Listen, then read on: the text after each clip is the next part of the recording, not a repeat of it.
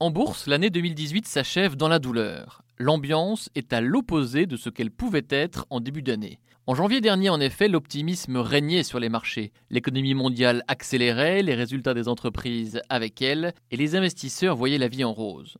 En ce mois de décembre, ils ont plutôt tendance à broyer du noir à cause du ralentissement de l'économie, des tensions commerciales entre les États-Unis et la Chine, et à cause d'un Brexit qui paraît de plus en plus incontrôlable. Alors le balancier va sans doute un peu fort dans les deux sens, mais le constat est là. Les spécialistes des marchés abordent 2019 avec une grande prudence, une très grande prudence. Un élément au fond pourrait justifier à lui seul cet assaut de précaution, c'est le changement d'air monétaire. Les banques centrales de la planète ont en effet amorcé un tournant très important cette année. La Réserve fédérale américaine a commencé à réduire son bilan, la Banque du Japon aussi, et la Banque centrale européenne, la BCE, va faire exactement la même chose dans quelques semaines. En bref, pour la première fois depuis 10 ans, les liquidités vont être globalement moins abondantes sur les marchés. Plus qu'un changement, c'est une véritable rupture. Pour expliquer ce phénomène, les experts de Carmignac empruntent au domaine médical. Ils parlent de iatrogénie. Alors la iatrogénie, c'est un terme un peu barbare qui désigne les effets indésirables provoqués par les médicaments quand on les prend à trop haute dose.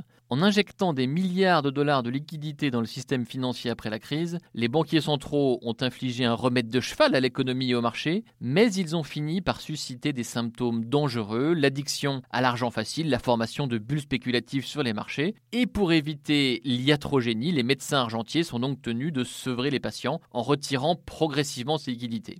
On commence à voir les conséquences sur les marchés. Tensions sur les taux longs, raffermissement du dollar, brusque regain de volatilité boursière. Comme la Fed est un peu la banque centrale de la croissance mondiale, la réduction de la quantité de dollars disponibles a déjà provoqué de fortes secousses sur les marchés et ce n'est sans doute pas fini. Ce changement de cycle monétaire est progressif, plutôt modeste au regard des resserrements précédents, et il est plutôt bien télégraphié et bien annoncé aux investisseurs, objectent les plus optimistes. Mais les marchés s'ajustent rarement de façon linéaire à un nouveau contexte, ils restent souvent dans le déni avant de corriger plus brutalement, on ne s'étonnera donc pas que beaucoup de gérants entament 2019 sur la pointe des pieds.